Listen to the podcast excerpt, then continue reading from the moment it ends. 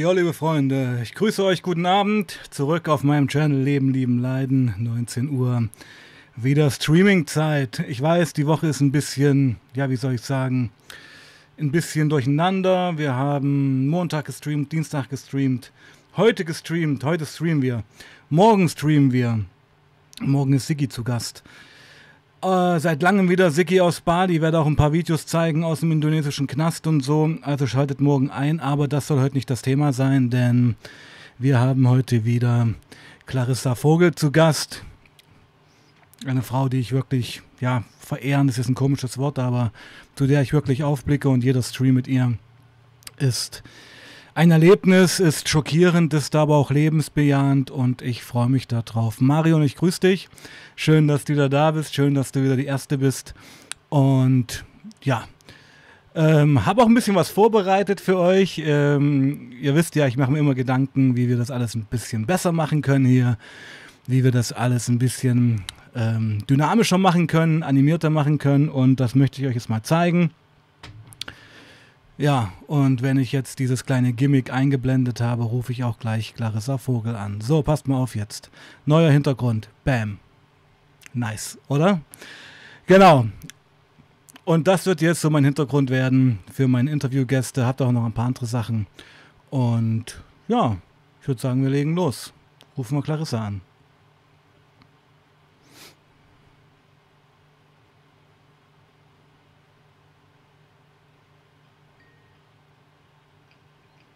Mhm. Hallo mein Lieber, Moment. Jo, ich muss dich erstmal zuschalten. So, jetzt sind wir online.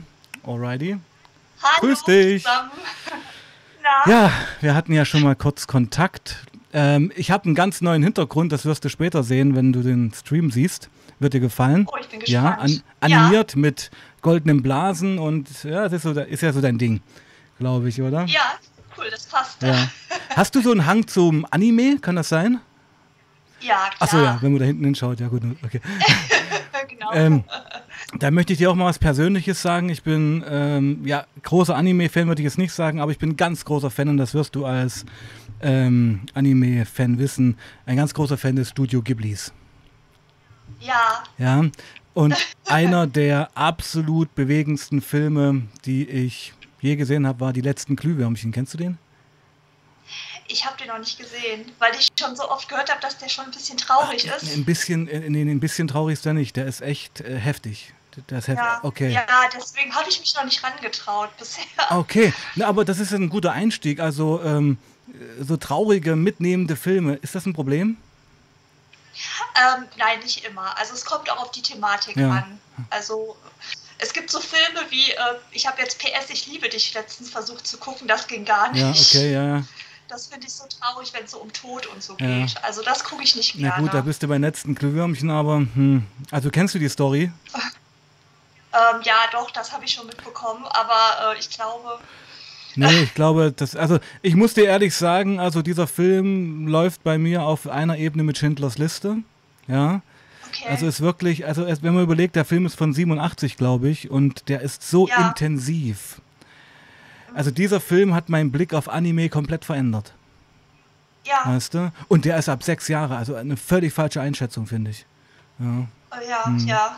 Naja, gut, äh, wollte ich nur sagen, äh, kennst du, jetzt sind wir gleich bei Anime, ich mach gleich mal weiter, äh, wovon ich auch ein großer Fan bin, Death Note. Oh, Death Note Ja, ist oh, toll. schön, okay, ja, okay. Death Note ist super. Ich gucke gerade Sword Art Online, das finde ich Ja, auch super. okay, okay. Also ich bin nicht so im Thema drin, ich weiß nur, dass ich Death Note vor 10, 15 Jahren mal echt massiv gesuchtet habe. Ja, ich lese gerade die Manga davon. toll, toll. Die, die Story ist ja der Wahnsinn. Ja, Ja. die Story ist ja der Wahnsinn. Ja. Gut. Ja, genug des Smalltalks. genau. Ähm, wie geht's denn dir heute? Heute geht es mir eigentlich wieder ganz gut. Ich hatte jetzt die letzten Tage ein extremes Tief Ja, hab ich gehabt. mitbekommen, ja. genau, aber heute ist so wieder der erste Tag, wo es mir gut geht. Okay. Magst du mal über dieses Tief reden? Also wie sich das äußert so? Was passiert da? Ja, also ich hatte erstmal eine Begutachtung gehabt vom MDK, vom Medizinischen Dienst der Krankenkasse wegen meiner Pflegestufe. Mhm. Und das macht mich immer sehr nervös, so Begutachtungen, mhm. weil ich schon einmal schlechte Erfahrungen mitgemacht habe. Mhm. Und das hat mich so die Tage vorher schon extrem runtergezogen, der Termin. Aber der ist gut gelaufen und ähm, alles soweit in Ordnung. Und mhm. ja, deswegen geht es mir jetzt auch wieder besser. Mhm. Ja, es ist ja ein wirklicher, hm, wie soll ich das sagen, ein Eintritt in die echte Intimsphäre einfach so, ja. Also man wird, ja, man wird die kommen ja zu einem nach Hause. Ja, ich weiß genau, ja, ja. ja. Und, und, und es wird dann, glaube ich, auch sehr konfrontativ irgendwo, ja. Ja, und man redet eigentlich nur über seine Schwächen, die man ah, hat. Ja. Das ist, äh, ja, und da muss man sich so eingestehen, wie eingeschränkt man eigentlich noch ist. Ja, ich verstehe. Also es ist eine Konfrontation mit, naja, den Wunden, den Schmerzen, die einfach da sind. Ja. ja. Und die man im Alltag versucht natürlich zu verdrängen und sein Leben 2.0 zu leben. Richtig? Ja, ja. Genau. Du, kurz vor dem Stream habe ich mir nochmal Gedanken gemacht. Und also ich finde ja, das ist, das, das sage ja nicht nur ich, sondern sagen ja auch viele aus der Community und auch, wenn ich so die Kommentare unter Leroy zum Beispiel äh, lese, dass trotz dieser Vergangenheit, die du durchlebt hast, du ja eine immens lebensbejahende Frau bist. Bin ich ja. auch ich glaube auch gerade, weil mir sowas passiert ist, bin ich so eine extrem lebensbejahende Person geworden. Mhm.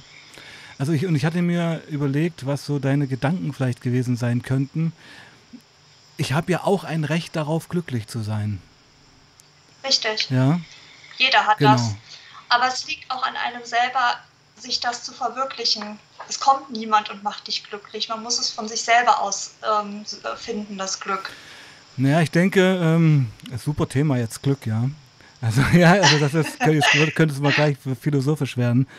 Ähm, man kann ja nur glücklich werden, wenn man erstmal akzeptiert, wer man ist mit der Geschichte, die man hat. Richtig? Ja. Ja. ja. Und, und dann beginnt die Reise. Und, und das ist ja heute die Überschrift unseres Streams eigentlich, oder? Ja, total, ja. War eine super Überleitung eigentlich, oder? Das hast du total ja. gut hingekriegt. Ja, also war ganz spontan. Genau. Ähm, weil es kommen ja gerade im Chat ähm, schon wieder Fragen zur Persönlichkeitsspaltung und so. Können wir vielleicht am Schluss beantworten, aber Hauptthema ja. ist ja heute was anderes. Ja, ich verstehe, das ist ein interessantes Thema für viele Leute, diese Persönlichkeitsspaltung. Natürlich, weil es eben schon ein gesellschaftliches Tabu ist. Ja, hatten wir ja. aber letztens besprochen. Ja, ja, total. Ja, also Leute wenden sich da so mit Scham ab, das kann ich mir so vorstellen. Ja, mhm. und ähm, naja, aber das soll nicht das Thema sein. Ähm, wir können danach vielleicht nochmal nachher drauf eingehen, aber okay. würde ich jetzt mal vorschlagen, oder? Ja, alles genau. gut, ja, klar. Ähm, aber heute Thema ist ja eigentlich Therapien.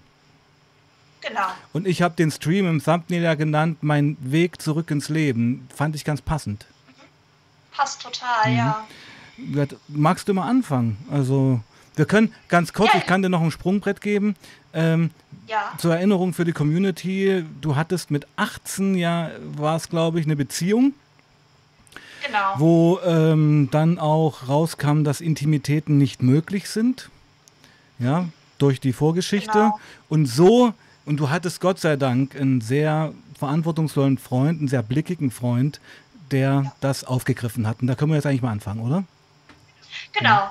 Also ich hatte meinen Lebensgefährten kennengelernt, da bin ich gerade 18 Jahre alt geworden und er war auch ein bisschen älter als ich, der war zwölf Jahre älter.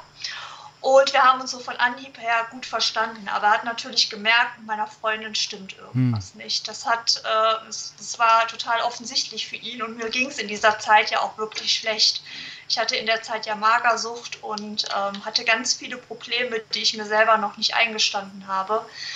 Und ähm, genau, mein damaliger Lebensgefährte hat den ersten Schritt mit mir gegangen, mich in eine Therapie eben zu bringen, indem er sagte, ich muss endlich meinen Eltern mitteilen, was damals passiert ist und wie es mir aktuell geht.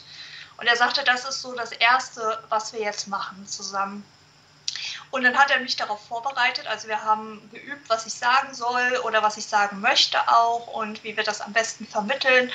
Und als dann der Tag kam, wo meine Eltern dann tatsächlich, die waren ja schon getrennt lebend, sich dann wieder dort versammelt haben und quasi darauf gewartet haben, dass ich da was berichte, waren meine Eltern total glücklich, weil die dachten, ich würde berichten, dass wir uns verlobt haben oh. oder irgendwie sowas. Oh ne? Also die haben nicht mit was Negativem ja, gerechnet, ja. sondern mit was positiven. Mhm. Und ähm, das hat mich in dem Moment so überfordert, meine strahlenden Eltern da zu sehen und dann so was Schreckliches zu erzählen, dass ich das nicht sagen konnte.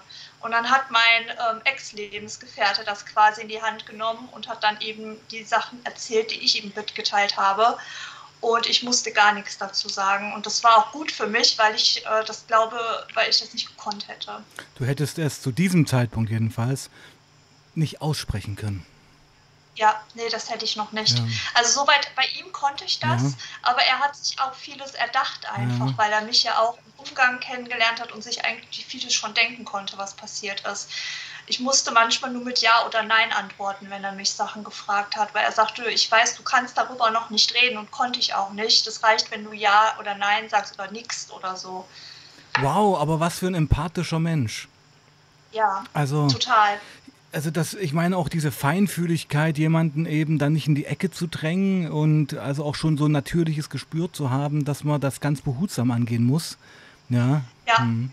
Er, er, hat mir auch zu keiner Zeit die Pistole auf die Brust gesetzt und gesagt, du sagst mir jetzt alles, sondern er hat gesagt, wir gehen dein Tempo. Ja. Ne, du sagst mir das, was du mir sagen möchtest und äh, ne, mit der Zeit ergibt sich das dann einfach.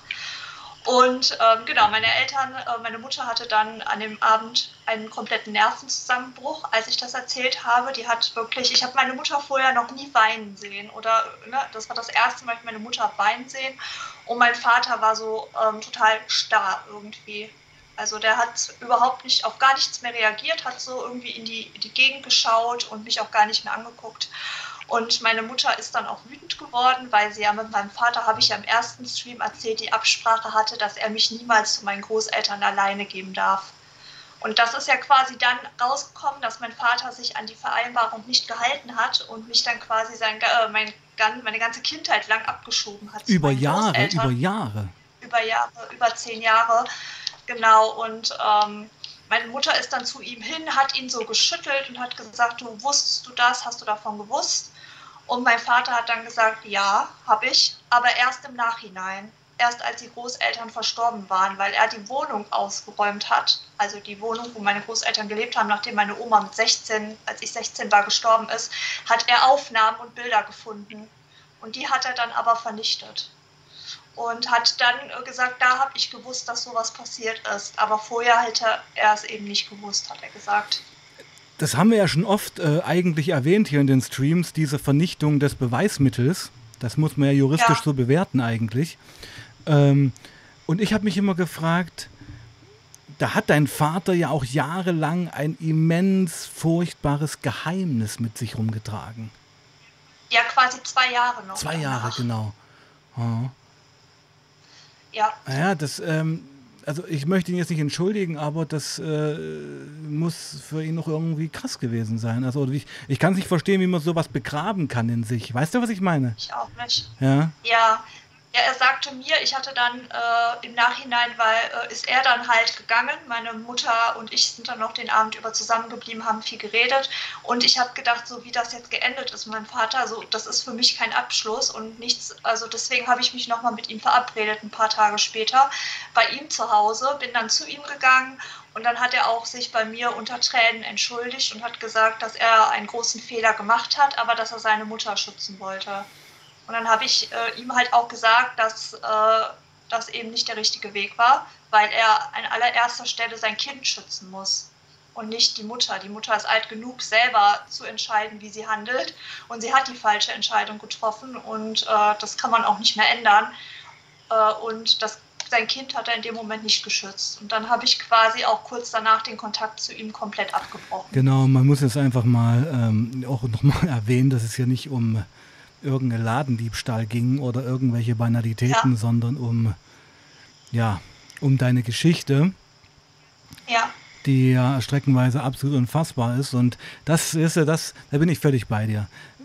Kann ich als Mensch, als Mann, auch als Vater, der, also ich, man muss ja nur mal die Rollen vertauschen. Ja, wenn meinem Kind, äh, ich meine, ja, will ich gar nicht, also ja. das ist, also ich würde da im Knast sitzen, muss ich da sagen. Ja. Weißt du, was ich meine? Also meine Handlung ja, wäre ja. das genau komplette andere Extrem. Ja. Ja. Gut, aber okay. Ähm, deine Mutter, ja, ja, das muss für genau. die heftig gewesen sein. Ja. war für sie war das auch ganz schlimm, aber sie hat dann von Anfang an gesagt, du musst jetzt etwas hm. tun, damit es dir besser hm. geht, weil sie sagt, du bist ungesund dünn. Ich habe ja nur noch ähm, etwas unter 50 Kilo gewogen. Magersucht war das damals da, ja? Magersucht, hm. genau. Ich hatte, war 1,74 groß, habe unter 50 Kilo gewogen. Und ähm, meine Mutter sagte, du musst jetzt etwas machen, so geht das nicht mehr weiter, sonst stirbst du uns hier weg. Und das wollen wir alle nicht. Ne? Und auch mein Lebensgefährte hat sehr auf mich eingeredet. Und dann habe ich gesagt, okay, ich werde äh, mir jetzt Hilfe suchen. Und meine Mutter ist dann zu meiner Hausärztin mitgekommen. Und wir haben, oder sie hat das dann für mich angedeutet, was passiert ist. Und meine Hausärztin hat auch gesagt, ich kenne eine tolle Therapeutin. Die ist zwar Kinder- und Jugendtherapeutin noch, aber die behandelt noch ähm, Leute bis 24. Und zu der überweise ich dich. Und dann bin ich in meine erste Therapie gekommen mit 18 Jahren. Und meine Therapeutin, die war total super. Die war richtig, richtig lieb. Wir haben erstmal erarbeitet, wo ich hin möchte, weil ich habe ihr gesagt, ich möchte unbedingt studieren in ein mhm. paar Jahren. Und ich möchte gerne so weit befähigt werden, dass ich dieses Ziel erreichen kann. Und ich möchte natürlich die Magersucht besiegen. Ja. Weil ich hatte jetzt nicht diese Anorexia wie andere, dass man sich übergibt. Das hatte ich nicht gehabt, sondern ich habe einfach nicht gegessen. Das ist mir schon bewusst. Ja, genau, das war Magersucht genau. und keine Bulimie. Genau. Mhm. Ich habe einfach nur nicht gegessen und musste erlernen, wieder ein Hungergefühl zu bekommen. Wir können ja mal kurz bei der Magersucht stehen bleiben, wenn du möchtest. Ähm, ja. Äh, was, das war natürlich eine Reaktion auf das Trauma, auf die Traumata. Ja. Ähm, aber um es mal als Mann zu verstehen, weil es ist ja schon dann doch noch eine Frauenbastion, diese Essstörungsgeschichten. Was holt dich da so ab? Was, was hilft da? Also ich meine, ähm, dieses Nicht-Essen muss ja irgendwie was auslösen, was dir gut tut.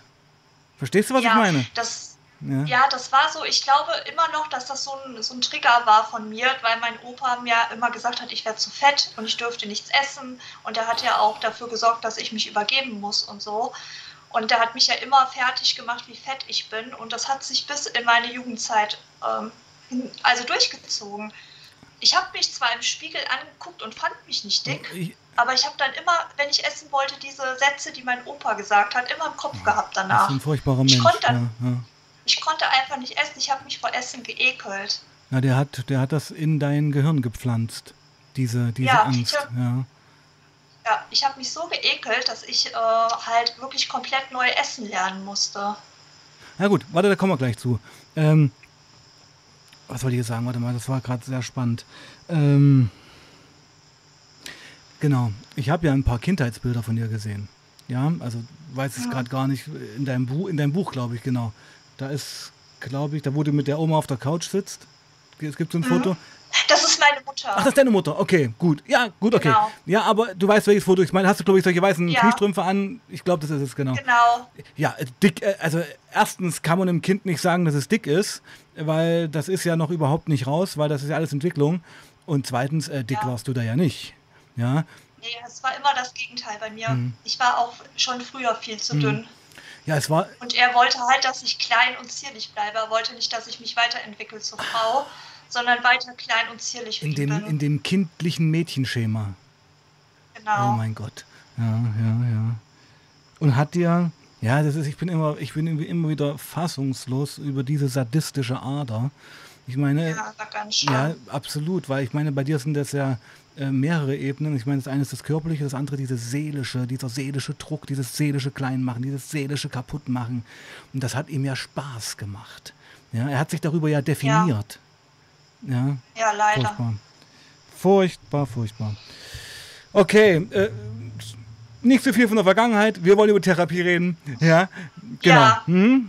Also, genau, Magersucht. Das wolltest du noch sagen. Ähm, das war genau, das war diese Angst, die in dir eingepflanzt war, die also es war letztendlich noch die Kontrolle deines Großvaters. Ja, die war immer noch mhm. da. Also ich musste erst mein Trauma aufarbeiten, damit es mir auch ähm, halt besser gehen konnte mit dem Essen und mit allen anderen Dingen. Es fing alles, also fing alles damit einfach an. Das war eben der Auslöser für alles, war, äh, warum es mir halt so schlecht ging. Ich hatte ja zu der Magersucht auch ganz schwere Angst- und Panikstörungen und ähm, hatte eine Sozialphobie. Ich konnte nicht mehr rausgehen. Ich musste immer mit dem Auto dahin gebracht werden, zu der Therapie abgeholt werden. Ich konnte nicht mehr Bahn und Bus alleine fahren, weil ich vor allem Angst hatte und auch Angst hatte vor anderen Leuten einfach. und hatte auch eine schwere Depression in der Zeit, aber hatte Gott sei Dank Menschen, die für mich die ganze Zeit über da waren. Hm. Also die mir auch geholfen hm. haben und hm. mich dorthin gebracht haben und mich unterstützt haben in der Zeit. Hm. Äh, was mich interessiert, äh, du kannst natürlich alle Fragen auch nicht beantworten. Hast du zu diesem Lebenspartner von damals heute noch Kontakt? Ja, wir sind immer noch gut befreundet. Super, super das freut mich sehr. Ja. Das freut mich sehr. Ja, ja, wir haben uns auch äh, im Guten getrennt und nach zehn Jahren erst. Ich kann mir fast denken, nach zehn Jahren? Wir waren zehn Jahre zusammen, ja. Oh. das hätte ich jetzt nicht gedacht. Also darf ja. ich ehrlich sein? Äh, ich hätte jetzt gedacht, ähm, typisch Mann oder Mensch, muss man jetzt mal sagen, nach einem Jahr äh, kommt, entschuldige, wenn ich das so salopp jetzt sage, ja, kommt es halt nicht zu Intimitäten, man hat Bedürfnisse und dann geht es halt nicht mhm. weiter. Aber das war Nein, anscheinend nicht so. Nein, der äh, ist wirklich zehn Jahre immer an meiner Seite geblieben, hat mir immer geholfen. Ich kann auch im Nachhinein nichts Schlechtes über ihn sagen. Wir haben uns nicht gestritten oder so, wir sind im Guten auseinandergegangen. Ja, alles hat seine Zeit manchmal. Ja, man merkt manchmal nur noch, dass man eigentlich nur noch befreundet mhm. ist und dass dann eigentlich nicht mehr diese, diese Liebe ist. Äh, man liebt sich schon mhm. irgendwie, aber nicht mehr auf diese Art Beziehung, mhm. sondern es wurde so in dieses Freundschaftliche mhm. ist es übergegangen. Mhm gibt ja verschiedene Formen genau. der Liebe. Ja, ja, genau, genau. Okay. Ja. Ähm, Schwung zurück zu deiner ersten Therapeutin. Ähm, das mhm. war dann mit 18, 19 Jahren. Ja. Genau, bei der war ich bis ich, glaube ich, 25 oh, war. Oh, so lange? Also ja. eine ganz wichtige Person in deinem Leben. Ja. Sehr lange hat mich auch während meines Studiums begleitet. Mhm weil ohne sie hätte ich das wahrscheinlich auch gar nicht geschafft, weil sie hat mich sehr befähigt, wieder ähm, ja, die ganzen Dinge zu erlernen. Also sie hat mit mir geübt, unter Menschen zu gehen. Sie hat mit mir geübt, wieder äh, ist mitgekommen in meine Vorlesung und hat mit mir dort gesessen, um halt in der allerersten Vorlesung, dass ich mich nicht so alleine fühle und so. Und ich habe, äh, sie hat mich dazu befähigt, mit den Professoren auch zu sprechen, dass ich dann eben sage, ich habe eine Angststörung und auch Panikattacken, dass es halt passieren kann, dass ich mal aus der Vorlesung rausgehe, dass sie sich nicht wundern, dass es nicht ist, weil mir das da irgendwie nicht gefällt oder weil ich keine Lust habe, sondern weil ich dann einfach einmal kurz mich rausziehen muss, um mich wieder zu sammeln. Mhm. Wahnsinn, okay. Ähm, also wie, wie viele Jahre warst du dann bei ihr? Äh, sieben Jahre. Sieben Jahre. Okay. Genau. Und man musste eigentlich, wenn man das so sagen darf, also es klingt immer so platt, aber dich von Grund auf neu aufbauen. Ja. Ja. Ja, ich war also mit 18 war ich komplett am Boden. Komplett am Boden. Ich wäre auch alleine gar nicht mehr in die Klinik gekommen oder in eine Therapie. Das hätte ich auch schon nicht mehr geschafft. Ich lag nur noch im Bett, habe nur noch geweint, habe nur noch mich, ich habe mich nur noch selbst bemitleidet eigentlich und habe mich im ja einfach so mit dem Leid hingegeben, total. Aber war, war, das, war dieses Leid, dieses empfundene Leid damals die Erinnerungen an das, was dir angetan wurde, oder war es ein undefinierbares Leid? Es war das, was mir angetan wurde, aber auch, dass ich in meiner Zukunft irgendwie nichts gesehen hm. habe, weil ich dachte, es wird immer so bleiben, wie es jetzt hm. ist. Hm. Es ist eine Sackgasse. Ja, so habe ich mich gefühlt. So, ab jetzt geht es nicht mehr weiter. Ich kann gar kein schönes Leben mehr haben, nach dem, was passiert ist. Man muss auch ganz ehrlich sagen, also wenn man so das Komprimat mal betrachtet, was dir passiert ist, kann man ja fast sagen, wie kann man das eigentlich überleben? Psychisch. Ja, also es ist so intensiv, ja. es ist so, äh, ja, fernab von allem Normalen, muss man ja fast sagen, dass, dass es ja umso großartiger ist, dass es dir heute so geht, wie es geht. Und das war ja eine lange, lange Reise. Das war eine sehr lange Reise. Ja. Ich bin dann auch, ähm, meine Therapeutin halt auch gut, wenn ich mich medikamentös einstellen lasse. Mhm. Und bin dann auch, als ich 18 war, das erste Mal zum Psychiater gegangen mhm. und habe dort dann das erste Mal Medikamente bekommen. Und äh, ich habe tatsächlich nach drei Monaten gemerkt, mir geht es etwas besser. Also die Panikattacken sind was besser geworden und nicht mehr so intensiv gewesen. Mir ist es ähm, besser gegangen, aber man muss sagen, es sind ja nur die Symptome, die behandelt werden. Also Medikamente behandeln nicht die Ursache, psychische Medikamente, sondern nur die Symptome, die man in dem Moment hat. Aber das Wichtigste ist, man muss auch die Ursache für das Ganze weiter mitbehandeln. Mhm. Genau, aber ich bin auch der Meinung, und ich meine, das ist bei Schmerzmitteln ja ähnlich, ähm, die haben schon ihre Berechtigung, damit man einfach mal durchatmen kann. Ja. Ja, das, wird, Ja. das ist psychisch ganz genauso. Also so ein Antidepressivum oder was weiß ich, so eine Benzodiazepin, das fährt dich halt erstmal runter, wo du erstmal sagen kannst, Gott sei Dank, dieses Gedankenkarussell haut auf, ich kann es erstmal Ja. geistig mal durchatmen. Ja, und auch mal wieder die erste Nacht durchschlafen, Ja. ohne dauernd wach zu werden. ne? Das ist- interessiert mich, weil Schlaf ist bei mir auch ein Thema. Ich habe mir ja durchs Christel auch die Schlafhygiene zerschlagen. Wie, Ja. war, wie war denn dieser Schlaf? Kann nicht mehr. Ich habe eigentlich nur tagsüber geschlafen, weil ich nachts Angst hatte. Ich hatte ganz schlimm auch Schlafparalyse gehabt. Ich weiß nicht, ob du das kennst. Das ist das, dass man im Bett liegt. Also ich hatte, ich lag im Bett und habe das Gefühl, ich bin wach, war aber eigentlich noch am Träumen und habe dann gedacht, es steht jemand neben meinem Bett, Ach du der mir was tun will. Okay. Und ich konnte mich nicht bewegen und äh, konnte auch die Augen nicht öffnen. Aber das war alles noch im Traum halt. Das ist nicht real gewesen einfach. Und dadurch, da habe ich so viel Angst bekommen, in der Nacht zu schlafen, dass ich dann nur noch tagsüber geschlafen habe. Sorry, aber das ist ja wie im Horrorfilm. Ja, das also äh, ich habe bis heute immer mal wieder mit Schlafparalyse zu tun. Es ist heute, aber heute weiß ich, es ist ein Traum. Das kann ich mir in meinem Traum auch sagen. So, du brauchst keine Angst zu haben, du träumst das gerade nur. Heutzutage, das äh, habe ich gelernt. Äh, das kann man lernen äh, mit viel Arbeit, dass man, äh, dass man damit umgehen kann.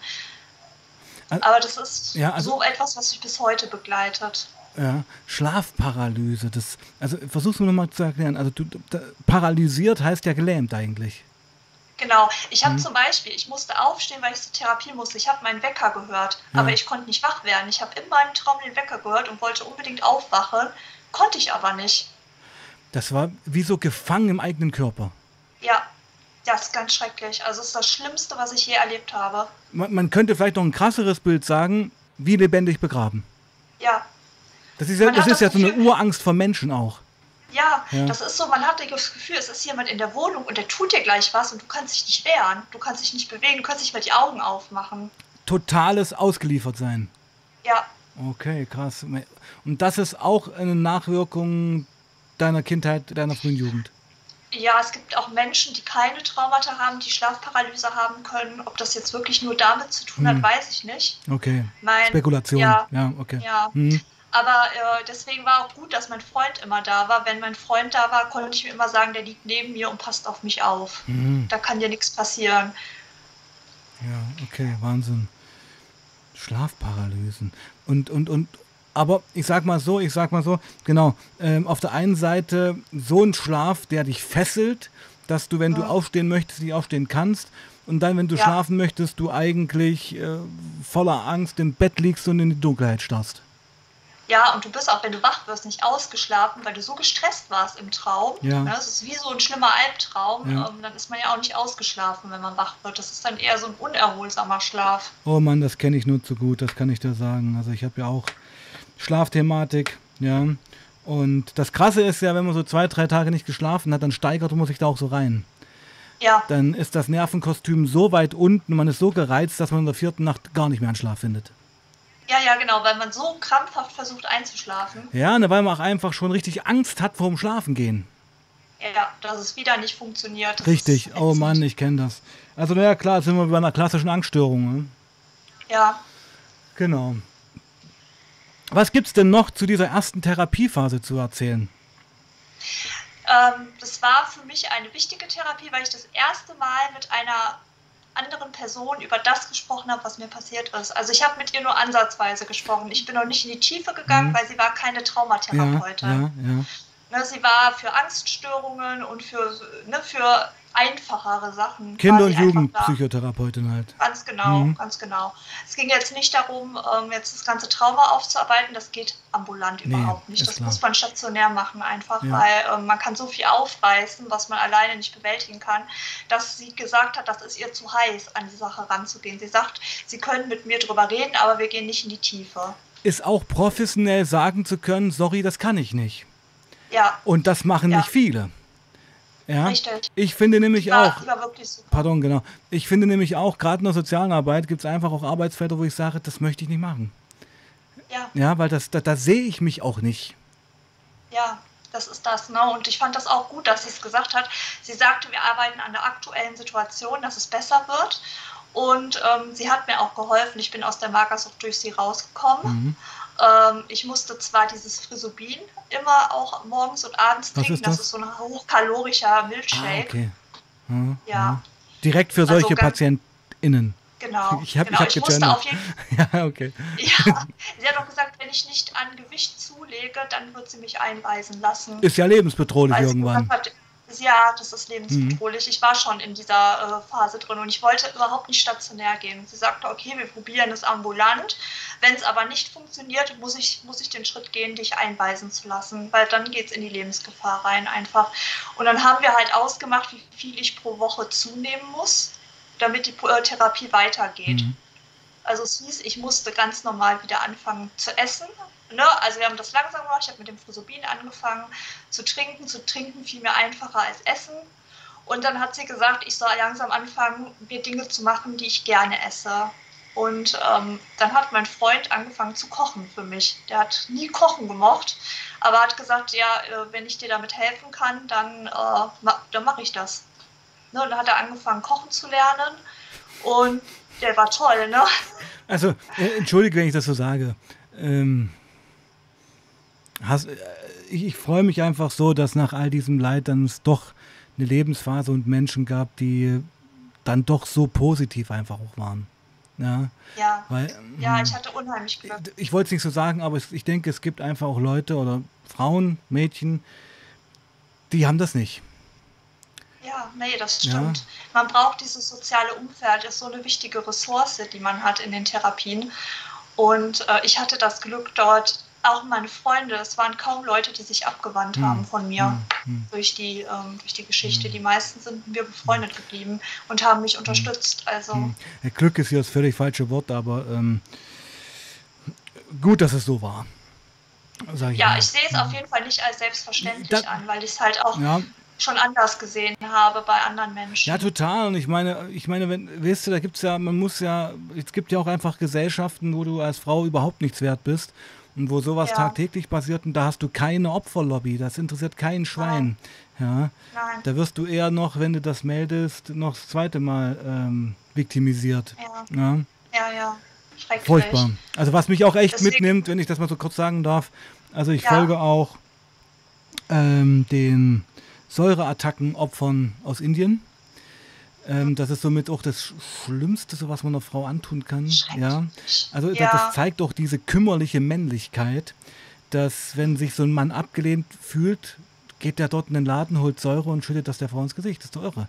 Ja, auch oft diese Ehrenmorde, ne? Das Ja, ja. von der Familie. ja, ja so völlig, völlig krank. Ganz schrecklich. Völlig irre. Ja, ist ganz schrecklich. Ja, ja, und da müsste man eigentlich, und da bin ich auch jemand, der dann das Maul aufmacht, eigentlich viel, viel mehr drüber reden. Ja, aber wir sind jetzt bei dir. Okay. Ja, aber wir, du merkst, wir kommen ja gut klar, wir switchen immer von Ja. links nach rechts. Ja. Was mich jetzt interessieren würde, äh, Traumatherapie. ja. Ja, also dann erzähl mir mal bitte, wie war der Weg dorthin? Wie, du musst jetzt nicht ins Detail gehen, Ja. weißt du? Ja. Wie war der Weg dahin? Äh, wie war das? Was hat's verändert? Ja. Etc. Also mein Weg dahin war, dass ich erstmal in die Tagesklinik gegangen bin, um mich an den Klinikalltag zu gewöhnen. Ah. Weil ich habe gesagt, ich schaffe das noch nicht, dort zu übernachten. Ich habe Angst noch immer davor Hm. und ähm, habe die Nähe noch zu meinem Lebensgefährten gebraucht. Ja. Weil der mich halt eben so unterstützt hat. Und dann habe ich gedacht, äh, ja, stationär schaffe ich das noch nicht. Also haben die gesagt, ich soll erstmal in die ähm, Tagesklinik gehen, um den Klinikalltag kennenzulernen und mich auch an die Klinik schon mal zu gewöhnen. An das Setting. Normal, genau, normalerweise ist der Weg erst stationär und dann Tagesklinik Mhm. und bei mir war es andersrum, damit ich mich einfach an die Klinik gewöhne und schon mal so kennenlerne. Also es war so von Leid zu hart. genau, Mhm. genau. Und ähm, ich habe mich dann auch sehr schnell an das Klinikgelände gewöhnt. Also ich war in Neuss, ich kann das ja sagen, weil ich habe nichts Schlechtes über die Klinik zu sagen, die ist super einfach. Und ähm, genau, dort war ich dann in der Tagesklinik dreieinhalb Monate. Und Darf ich kurz mal was einwerfen, weil mich interessieren die Details. Was muss man als Ja. Betroffene krankenkassenmäßig, kostenübernahmemäßig machen? Weil das ist bestimmt auch ein massiver Papierkrieg, oder? Oh, ja, es, geht eigentlich. eigentlich. also man muss diese Krankenhausgebühr bezahlen. Ich weiß gar nicht, wie viel das war, 30 Euro. Einmalig. Ähm, ich bin mir jetzt nicht mehr sicher. Also man zahlt auch das, was wie wenn man im Krankenhaus okay. wäre, dann diese Essensgebühr und so. Und das geht alles über, äh, machen die Ärzte fertig. Okay. Also du gehst zum Erstgespräch in die Klinik, so war das bei mir, und ähm, die haben dann ein Anamnesegespräch gemacht. Das geht dann so eine Dreiviertelstunde. Da erzählt man, was man hat, wo man hin möchte, was die Ziele sein sollen. Und dann wird der Antrag bei der Krankenkasse gestellt von, der, von, den, von dem Krankenhaus quasi dann. Und ich, ich gehe jetzt mal ins Detail und dass du das dort so erzählen konntest, ging ja nur, weil du mit deiner Therapeutin schon jahrelang zusammengearbeitet hast. Ja, also ich hätte auch, man kann auch weniger erzählen. Ich habe eigentlich auch nur gesagt, ich habe ein sehr tief sitzendes Trauma aus meiner Kindheit. Äh, ich, das ist so das, was ich erzählt habe. Ich bin zehn Jahre lang missbraucht und misshandelt worden. Hm. Mehr habe ich dazu gar nicht hm. erzählt hm. und habe dann gesagt, was mich heute halt so einschränkt in meinem Alltag und warum ich halt äh, in die Klinik möchte. Was, was wäre das und damals dann, gewesen, die Essstörung? Die, ähm, die Essstörung hatte ich schon überwunden. Ach ja, stimmt, dann, ja, Entschuldigung. Aber ich hatte Genau. Ich war, ähm, dass ich extreme Flashbacks hatte, Panikattacken, ja, ganz ja. schlimme Panikattacken. Ich habe ja auch eine Emetophobie. Was ist das? Das ist die Angst, sich, Angst, sich zu erbrechen. Ah, ah ja, habe ich schon mal was von dir gehört. Äh, ähm, ich weiß gar nicht wo. Ich habe mein Video auf meinem Kanal dazu Richtig, richtig. Und, das, und ich, die Verbindung zur Vergangenheit kann ich auch nachvollziehen. Es ja, ist ein genau. orales Trauma, kann man das so sagen? Ja, das ist das, was mich eigentlich bis heute am meisten im Moment noch einschränkt. Ah, okay, ja, ja. Naja, interessant, halt, ja. Hm. Ja, genau. Und dann habe ich halt gesagt, ich ähm, habe halt auch so, dass ich meinen Opa gesehen habe, obwohl er natürlich nicht da war. Das waren diese Flashbacks, hm. die so real hm. waren. Oder dass ich ihn auf einmal gerochen habe, obwohl nichts da ah, war. Okay. Ne? Ja. Also so ganz komisch. Und ich hatte natürlich diese Erinnerungslücken immer wieder gehabt, wo ich nicht wusste, woher die kommen. Da wusste ich noch nicht, dass ich eine dissoziative Persönlichkeit habe. Ah, ja, ich, ja, gut, gut, gut, ja. Verstehe, verstehe. Hm. Ja was mein Lebensgefährte und alle immer gesagt haben, dass ich manchmal plötzlich mit einer anderen Stimmlage spreche oder mich anders benehme. Und dann wurde ich auch erstmal kurzzeitig falsch diagnostiziert. Da hat man erst gesagt, ich bin schizophren. Ja. Und ähm, genau, und hätte Borderline, das ist aber alles rausgenommen worden wieder und es wurde ähm, halt festgestellt in der Klinik, das ist eine dissoziative Identitätsstörung, die infolge des Traumas einfach aufgetreten sind. Ja, genau. da muss man auch erstmal, müssen erstmal ein paar Jahre ins Land gehen, bis überhaupt sowas mal diagnostiziert wird, muss man ja auch mal sagen, oder?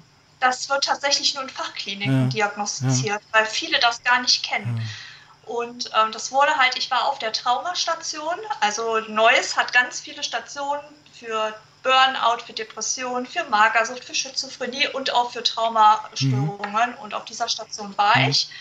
Und da habe ich das erste Mal andere Menschen kennengelernt, denen Ähnliches passiert ist wie mir und die halt eben auch ähnliche Symptome haben wie ich. Ich dachte immer, ich bin alleine und habe dann gemerkt, es gibt so viele Menschen, denen es ähnlich geht. Und ich habe so tolle Menschen, also ich kann es gerade, ich habe so wertvolle Erfahrungen dort gesammelt, alleine nur in der Interaktion mit den Mitpatienten. Ich denke, das ist auch das Allerwichtigste. Das ist bei, das Muster ist ja bei Krankheiten ähnlich. Also bei einer schweren Krankheit denkt man ja im ersten Moment, dass man, man ist allein auf dieser Welt. Ja? ja. Und das macht es ja so schwer auch. Das macht es so ja. isoliert, so schwer, so hoffnungslos. Und ich kann absolut verstehen, ich meine, es ist natürlich ein krasses Setting, aber wenn man dann auf Leidensgenossinnen trifft und einfach merkt, ich bin nicht allein mit diesem Schmerz. Richtig. Ja, ähm, es gibt auch Leute, die verstehen genau das, was ich gerade durchmache ja. kann das schon eine große Und Hilfe sein. War es total. Ja. Ich kann ja ein bisschen vielleicht noch was zum Klinikalltag ja, erzählen. Ja. Vielleicht, also ich, das, äh, in Neuss gab es zwei Bettzimmer und ich hatte eine total tolle Mitbewohnerin gehabt. Das war eine ältere Dame und wir haben uns unheimlich gut verstanden und ähm, wir haben einfach super zusammengepasst. Die schauen auch so ein bisschen, dass die Leute zusammenpassen, die in ein hm. Zimmer hm. kommen und wechseln auch, wenn es nicht klappt. Also man braucht keine Angst zu haben, dass man mit jemandem in ein Zimmer kommt, den man gar nicht mag, sondern es wird auch geschaut, dass, dass man sich wohlfühlt halt, weil das einfach wichtig ist, mhm. um äh, die Atmosphäre ja, zu richtig. schaffen. Ist ja eine ganz sensible Geschichte ja. dort alles. Mhm. Ja. Es ist auch verboten, außerhalb der Therapien über das Trauma zu sprechen in der äh, Klinik. Das ist ganz wichtig, okay. weil man einfach andere triggern kann. Es sind immer Mitarbeiter da, mit denen man sprechen kann, aber nicht mit den anderen Patienten darüber. Verständlich, verständlich. Ja, total, hm. weil bei denen kann das ja auch was auslösen, wenn man mit ihnen drüber redet. Also das ist wirklich eine wichtige Regel, die man da einhalten muss. Man redet also nicht außerhalb der Therapien über das Trauma, okay. ne? was passiert ist. Das ist ganz, ganz wichtig. Und ähm, ja, so ein Klinikalltag ist das Schöne ist, man hat immer einen Ansprechpartner. Ich weiß noch, in meiner allerersten Nacht hatte ich super Heimweh hm. gehabt. Hm. Und ich wollte unbedingt nach Hause und habe eigentlich gedacht, okay, ich, äh, ich gehe wieder, ich gehe am nächsten Morgen nach Hause. Und dann habe ich gedacht, ich gehe jetzt zur Pflege und frage, ob der Zeit hat, mit mir zu sprechen. Dafür sind die ja auch da. Dann bin ich nachts, es war glaube ich halb zwei, rausgegangen und der Pfleger hat sich dann auch unheimlich viel Zeit für mich genommen, hat sich mit mir dann da in diesen, in diesen Raum gesetzt, wo auch immer die Therapien stattfinden und hat gesagt, Frau Vogel, Sie können jederzeit sich äh, gehen, wenn Sie wollen. Niemand hält Sie hier fest, aber nutzen Sie doch die Chance. Sie haben jetzt die Chance, Ihr Leben zu verändern und zu etwas Besserem zu bewirken und Sie werden es bereuen, wenn Sie das nicht nutzen, diese Chance.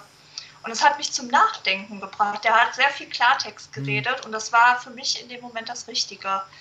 Und äh, er hat gesagt, Sie können jederzeit kommen und wenn Sie die ganze Nacht hier mit mir in dem Raum sitzen, dann ist das so. Dann äh, sitzen wir hier und wir reden. Er hat sich also diese Zeit genommen. Ich finde es immer krass, ähm, wie wichtig. Es sind ja manchmal Bruchteile von Sekunden, wo der richtige Mensch ja. am richtigen Ort ist. Ja. ja. Was wäre passiert, wenn da sein Kollege gewesen wäre, der vielleicht scheiße drauf gewesen wäre, keinen Bock gehabt hätte und hätte gesagt, naja gut, dann ist hier die Tür. Gehen Sie halt. Ja. Ja. Der Pfleger war auch irgendwie total unbeliebt in der ganzen Gruppe, weil der halt so Klartext geredet hat. Da kommen viele nicht mit klar, weil das ist natürlich auch eine sensible Sache alles. Aber für mich war das genau das Richtige, dass er da so Klartext geredet hat. Du, ich bin da ganz genauso. Ich hatte heute auch wieder einen Fall. Also ich bin ja gerade in der Wohnungsnotfallhilfe tätig. Und ja ja, schlagen viele Suchtkranke bei mir auf, weißt du? Und äh, ich hatte heute auch ein Erlebnis, was mir nachgegangen ist. Also es war bei mir auch ein Christelabhängiger, sah auch echt schon durchaus, also 15 Jahre Christel, schläft momentan ja. in der Deutschen Bank, also ist obdachlos. Ja, oh, genau. Ja. Aber, aber, ich meine, ich habe ja einen Blick dafür. Ich habe gesagt, ihr Thema ist doch die Sucht. Die Sucht hat doch alles zerstört. Sie haben die Wohnung dadurch verloren, sie haben ihre Beziehung verloren, plus, plus, plus. Also ich bin da auch jemand, der da wirklich konfrontativ ist und du hast selber mhm. soziale Arbeit studiert. Ähm, ja. Es macht ja keinen Sinn, irgendwelche Spielchen zu spielen. Ja? Nein, das merken die Leute auch. Nee, wenn man mit ihnen spielt. Ja, ne? aber viele Klienten, sage ich es mal, äh, wollen auch einfach das hören, was sie hören wollen. Und das ja. ist nicht der Auftrag eines Sozialarbeiters. Der, der Auftrag nein. ist, den Leuten zu sagen, wo sie stehen, was können wir tun, wo geht's hin, haben sie Bock drauf, ja oder nein. Richtig. Genau. Ja, also ich bin da Richtig. genau, also ich bin da auch jemand, der da sehr, sehr direkt ist und ecke da natürlich auch an. Also es gibt ja auch ja. Comments unter den Videos, die mich kritisieren, wie ich mit den Leuten rede. Ja. ja. Aber, aber es ist immer, es gibt immer ja. Leute, die einen für irgendwas kritisieren. Ist ja okay. Ist ja, es ist, eigentlich ist alles nur Neid. Weißt du? das ist, oft ist es Natürlich, so. natürlich. Na, Kennt man ja von sich selbst. Ja. genau. Da nehme ich mich ja nicht aus. Ich bin ja auch jemand, der sehr selbstkritisch ist. Ja. ja. Okay, zurück zur Traumastation. Genau. Ähm, es gibt verschiedene Therapieangebote, die man dort wahrnehmen kann. Das ist von der ganz normalen Gruppentherapie, wo man mit anderen Menschen halt über die Probleme redet. Es gibt meistens dann immer ein Oberthema, das bestimmt wird und äh, die ähm, Teilnehmer erzählen dann halt ähm, zu dem Thema, was ihnen halt eben einfällt. Und jeder auch nur, wenn er reden möchte. Es wird keiner gezwungen, dort irgendwas zu sagen, weil das ja in der Gruppe auch manchmal schwierig für viele ist. Es gibt dort Gruppentherapien. Mhm. Dann sitzen also die Leute zusammen und. Es ist aber nur, genau, aber Kleingruppen. Das sind so fünf ja, Leute. Also trotzdem ist es, ja, es sind schon, ja. Und dann packt nur so die krassesten Gesach Sachen auf den Tisch dort. Genau, du hast so quasi eine feste Gruppe, durch, mit denen du durch die ähm, gemeinsamen Therapien durchläufst. Das sind immer dieselben Leute halt. Ja. Und mit denen machst du dann zusammen Ergotherapie. Das ist dann sowas wie Basteln, Malen und sich auf die Art halt ausdrücken. Musiktherapie machst du mit der Gruppe zusammen, sodass du immer deine feste Gruppe mhm. hast, mit denen du zusammen mhm. bist. Mhm. Das wird also dann nicht mehr gemischt. Das ist auch wichtig. Mhm. Ich bemerke nur gerade, dass es bei dir langsam dunkler wird und dein, dein nee, nein, nein, lass, lass, lass bitte. Nein, nein, ich finde es super. Es leuchtet okay. alles so schön.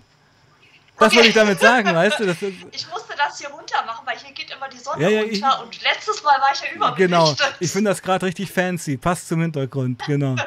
Okay. Ja. Aber das ist doch schon eigentlich Übung, sein Trauma zu packen, aus dem Geheimnisvollen zu ziehen und in die Realität zu werfen.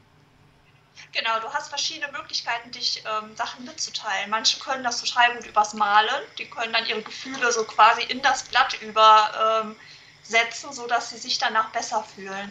Mir hat total die Musiktherapie geholfen. Das war für mich das äh, ja, sehr ertragreich, die Therapie. Dann gibt es noch Entspannungstherapie. Ja, stopp Sport. bitte, stopp. Beschreib die Musiktherapie mal bitte, wir haben ja keine Ahnung.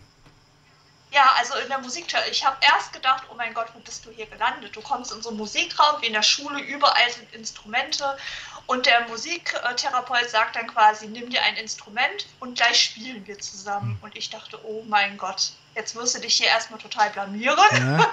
weil ich kann kein Die vier Jahreszeiten von Vivaldi auf Gitarre. genau. Aber das Gute ist, alle anderen haben auch überhaupt keine Ahnung von dem, was da hm, ist. Ne? Hm. Also die können auch kein Instrument Darum geht es doch gar nicht. Genau, darum ja, geht es gar ja. nicht, sondern der, also es ist dann so, der Musiklehrer hat dann angefangen, ein Lied auf der Gitarre zu spielen und sagte, sie stimmen einfach mit ein, wenn sie glauben, das passt. Ja, okay. Und dann suchte man sich seins aus und er hat dann auch die Musiksachen aufgenommen und es ist immer was Gutes bei rausgekommen. Ja. Also es war nie, dass man sagen konnte, das war jetzt total schlecht oder, ne? also es war nie schlecht, es war immer etwas Gutes, was rauskam. Und das Schöne war, man konnte sich zwei, also wir hatten alle so Fight-Songs, also Songs, die uns helfen, durch die Therapie zu kommen. Ja. Und jeder durfte, also es wurde immer mal einer ausgewählt, der zwei Lieder mitgebracht hat am Anfang der Musiktherapie. Und äh, man hat die quasi dann präsentiert, die Lieder, man hat die sich angehört und dann sollten die anderen aus der Therapie sagen, warum haben wir dieses Lied genommen und äh, was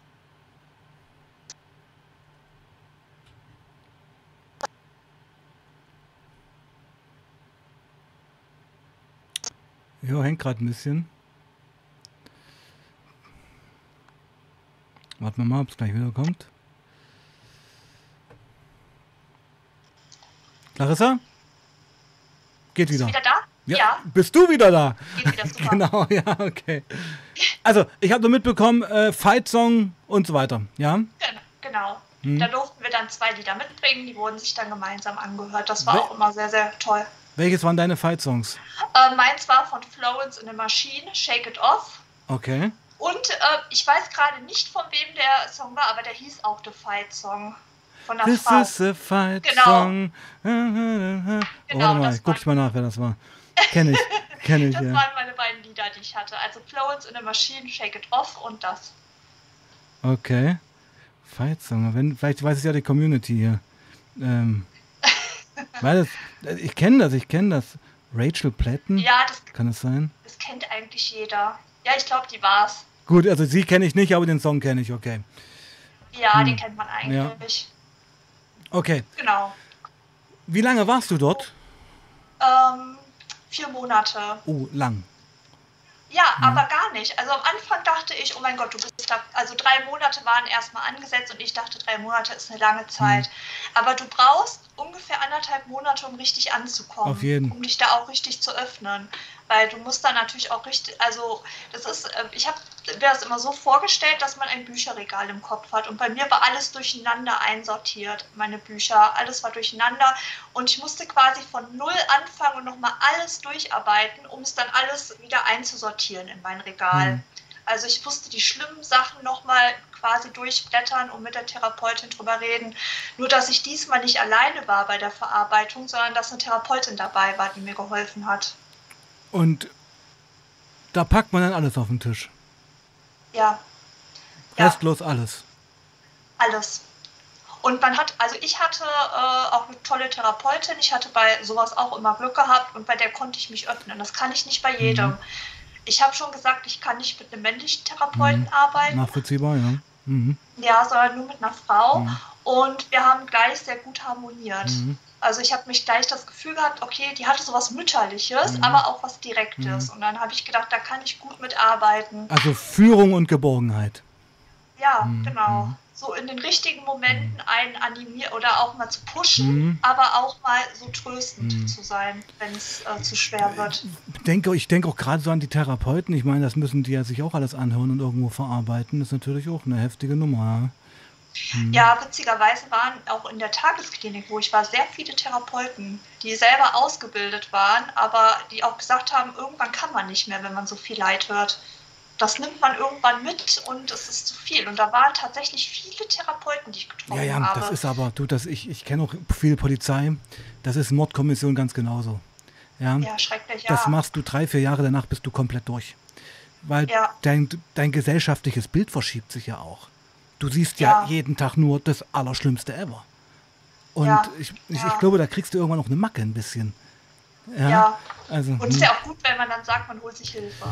Also um dann das wieder äh, selber auch wieder mit klar Ja, oder, also auf jeden Fall Hilfe holen oder man kann es halt einfach nicht mehr machen. Ja, weil ja, es vorbei richtig. ist, weil das Gefäß in einem einfach zu ist. Es, ist, reicht. Ja. Ja. ja. Naja, klar, also das, es gibt schon krasse Jobs, das muss man wirklich sagen. Ja. ja. Wir haben noch zehn Minuten, meine Liebe. Ging schon wieder rum wie nichts. Weil ich denke, ich, ich spüre auch ein bisschen, es gibt viel, viel mehr noch zu erzählen zu Therapien, oder? Ja, da gibt es viel. Können wir noch einen zweiten Stream machen, wenn du möchtest. Also, Klar. zweiter Stream einfach so, vielleicht noch ein bisschen mehr Therapie und dann auch so Ausblick. Ähm, das könnte ich mir vorstellen. Deine Tipps vielleicht für Betroffene oder auch für allgemein Frauen, Mädchen. Ja, da ja. machen wir auf jeden Fall noch einen Stream dazu. Gerne. Na? Gerne. Und jetzt noch zehn Minuten. Ähm, ja, weiter Traumatherapie, also weiter auf dieser Station. Was, was gab es da noch für Höhepunkte? Ja. Also die Höhepunkte, die ich hatte, war, dass sich einen total tollen Freundeskreis sich dort entwickelt hat. Also wir haben eine große Clique gebildet mit fast zehn Patientinnen. Ja. Und das Schönste war eigentlich, wir haben abends immer einmal die Woche einen Disney-Abend gemacht, oh, okay. den wir selber organisiert haben. Dann ja. haben wir da gebacken auf der Station. Da gibt es auch so eine kleine Küche, wo dann auch die ähm, Bewohner backen können. Haben wir Törtchen gebacken, haben Disney-Filme geguckt, haben dann zusammen total einen schönen Abend verbracht. Mhm. Und ich hatte ja ähm, in der Zeit meinen Freundeskreis, ich hatte Freunde, aber ich habe mich ja so zurückgezogen von allem, dass ich das gar nicht mehr kannte, mit anderen Menschen so, ähm, so schöne Sachen zu, ver, äh, zu verbringen. Ah, ja, klar. Und du hast, du hast dich komplett aus der Teilhabe zurückgezogen. Ja, mhm. und da war das so, ich hatte dort eine ganz tolle Mitpatientin, die ist dann immer zu mir ins Zimmer gekommen, hat gesagt, ach komm doch mit, ne, du kannst doch immer wieder zurückgehen, wenn es dir nicht gefällt. Und die hat mich da rausgezogen, mhm. immer. Die hat mich so, war auch sehr ähm, lebensbejahend und die hat mich so mitgenommen. Mhm und an die Hand genommen und äh, mich dann auch so mit in diese Gruppe gebracht. Und das war einfach total toll. Du warst abends nie alleine. Egal wie schwer der Tag war, wie viel du aufgearbeitet hast, abends konntest du abschalten mit den anderen. Du hast mit denen gespielt, wir haben Spieleabende gemacht, wir haben Karaoke gemacht. Das war richtig schön. Äh, äh habe ich gleich eine ganz andere Frage beziehungsweise eine Vermutung. Das machen wir im nächsten Stream. Ich kann mir ja. vorstellen, dass dann der Ausstieg aus deiner kleinen Familie, die du in der Station hattest, draußen ins reale mhm. Leben, nochmal ein richtiger Kracher war. Das war richtig schlimm. Genau. Habe ich schon vermutet und da reden wir im nächsten Stream drüber, weil das. Genau, man ist hm. wie so eine Seifenblase. Ja, du bist unter einer Käseglocke. Ja, das ist wie eine Suchttherapie. Drei Wochen oder drei Monate in der Therapie clean zu sein, ist ja keine Kunst. Also ich ja, rede jetzt von Sucht. Von Sucht, ja. ja. Ähm, aber dann draußen, früh um fünf aufzustehen, zur Arbeit zu gehen, eine Lebenskrise zu haben, Liebeskummer, Stress mit den Arbeitskollegen und dann nicht rückfällig zu werden, das ist Cleanheit. Ja. ja. Und du kannst ja auch in der Traumatherapie rückfällig werden durch Selbstverletzung. Ich habe ja früher auch mich selbst verletzt. Das mache ich ja nicht mehr. Hm. Und ähm, genau, das ist ja auch wie eine Sucht. Ne? Dass man dieses selbstverletzte Verhalten habe ich in der Klinik gar nicht mehr gehabt. Weil da war immer jemand da, der dich auffängt. Du warst ja nie alleine mit deinem Der Druck Problem. war weg. Ja, der Druck war weg. Du wusstest, du konntest sogar nachts konntest du mit einem Arzt sprechen. Es war immer jemand da. Oh ja, also das war, also sage ich mal, ganz flapsig jetzt, äh, all-inclusive Rundum-Paket. Ähm, bei jeder ja. kleinsten Störung, bei jedem Trigger gab es sofort eine professionelle Person, an die man sich wenden konnte. Richtig. Hat natürlich mit dem Realleben draußen nichts zu tun. Gar nichts mehr zu tun, ja. ja. Und da denke ich, da, ich kann mir schon wieder zwei Streams da machen. Also da denke ich, können wir im nächsten Stream ansetzen, oder? Weil das finde ich ganz ja. spannend dann. Ja. Ja. Aber da, da erzähl jetzt mal nichts darüber. Das machen wir im nächsten Stream. Nein. Okay. Also nächster Stream einfach Ausstieg aus der Therapie hin in den Alltag. Würde ich fast mal genau. sagen, ja. Okay, okay. Ja. ja. Naja, okay, meine Liebe, noch fünf Minuten würde ich sagen. Was gibt es noch zu sagen? Ja, meine Frage, hast du heute noch Kontakt zu dieser kleinen Familie aus der Station? Ja, es ist jetzt natürlich nicht mehr so eng wie früher. Wir haben uns jetzt auch durch Corona alle schon vielleicht anderthalb Jahre nicht gesehen. Mhm. Aber wir werden das jetzt, also wir haben eine, zusammen eine WhatsApp-Gruppe, wo wir auch ab und zu mal reinschreiben und zu Einzelnen habe ich auch immer noch Kontakt und es gibt aber auch welche, die sich so ja, verloren haben hm. mit der Zeit, die dann ausgetreten sind aus der Gruppe. Ist ja okay. Genau, das muss jeder für sich selber entscheiden. Ne? Ja, ich denke auch mit gewissen Themen, die begleiten halt jemanden, einen Menschen eine, ein paar Jahre, eine gewisse Zeit, aber dann legen Leute das auch ab und das ist auch völlig legitim, denke ich mir. Ja, natürlich. Ja, also, ich war ja auch zweimal stationär. Mhm. Bin ja später nochmal stationär gegangen, aber das können wir ja auch nächstes Mal machen. Unbedingt, unbedingt, weil das habe ich mir fast schon gedacht. Also es ist ja, ich freue mich ja immer, wenn, wenn du da bist, weil es ist so kurzweilig, die Stunde vergeht wie im Flug und total schnell. Ja, ne? Und ähm, nach so einem Stream merkt man ja noch erstmal, wir haben noch so viel zu besprechen. Ja. Ja. Also, genau, ich würde mal kurz notieren. Also, wir haben heute eigentlich ähm, Öffnung besprochen, Öffnung äh, des Traumas, Akzeptanz des Traumas. Ja. Erster Ansatz Therapie bei der Kinder- und Jugendpsychologin. Sie hat dich eigentlich genau. auf die intensiveren Geschichten vorbereitet.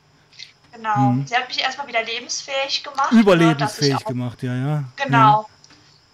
Dass ich wieder halbwegs normal, ich konnte ja auch studieren und ja. alles, das hätte ich ohne sie nicht gekonnt. Ja. Das mit dem Studium, da muss ich auch immer oft dabei dran bei dir denken. Ist eine. Ja, dann kam ja der Knick auf der Arbeit, dass da ein Übergriff war und dann war ja alles wieder offen. Deswegen bin ich ja erst stationär gekommen. Das wusste ich noch nicht. Ein Übergriff auf dich? Ja, auf meine Arbeit. Nach oder vor dem Studium? Danach. Ich habe drei Jahre gearbeitet, habe dann die Stelle gewechselt und dann in der neuen Stelle gab es dann einen Übergriff. Nein.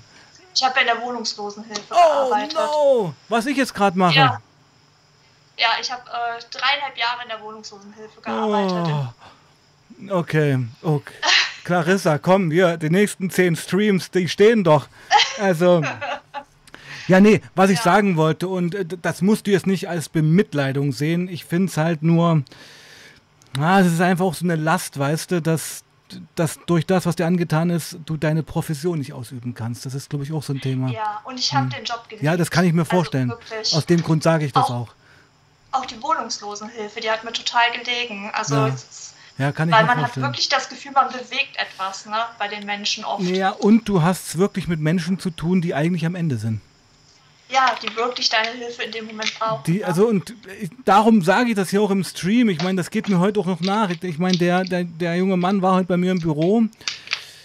Und pass auf, also als ich den dann konfrontiert habe, ja, wie ich die Sachen so sehe, ist er halt aufgestanden, und ist rausgegangen. Ja, man, man vergisst immer, wie niederschwellig die Arbeit eigentlich dort ist. Das ja, ab, so aber sind die meisten sind noch nicht bereit, dann etwas aber zu dann ist es meine Verantwortung und ich durchdenke das natürlich auch immer, ihm eigentlich das abzubilden. Das ist doch meine Verantwortung. Ja, ja aber er weiß jetzt auch, zu dir kann er kommen. Ne? Mhm. Der, der, kommt vielleicht wieder. Ja, ne? Ja. Wenn, wenn er wieder vielleicht jetzt ein Tief hat oder wenn er das sich nochmal durch den Kopf gehen lässt, kommt er wieder. Naja, ich muss dir eins sagen, also wenn ich die Leute so sehe, wenn du es mit Anfang 30 nicht geschafft hast, von diesem Dreckszeug Christel loszukommen, sieht es schlecht aus. Das muss ich echt so sagen. Ja. Das muss ich echt so sagen. Ich, ich hatte tatsächlich auch nicht so viele Leute, die suchtkrank waren. Also ich hatte tatsächlich mehr, also Alkoholsucht. Ne? Mhm, also Trinkerszene, ja. Aber genau, da war ich eher drin. Also nicht ich, sondern mit der Arbeit. ich da drin. Du, aber du telefonierst ja gerade mit Sachsen. Das ist bei uns ein massives Problem. Das muss man sagen. Ja.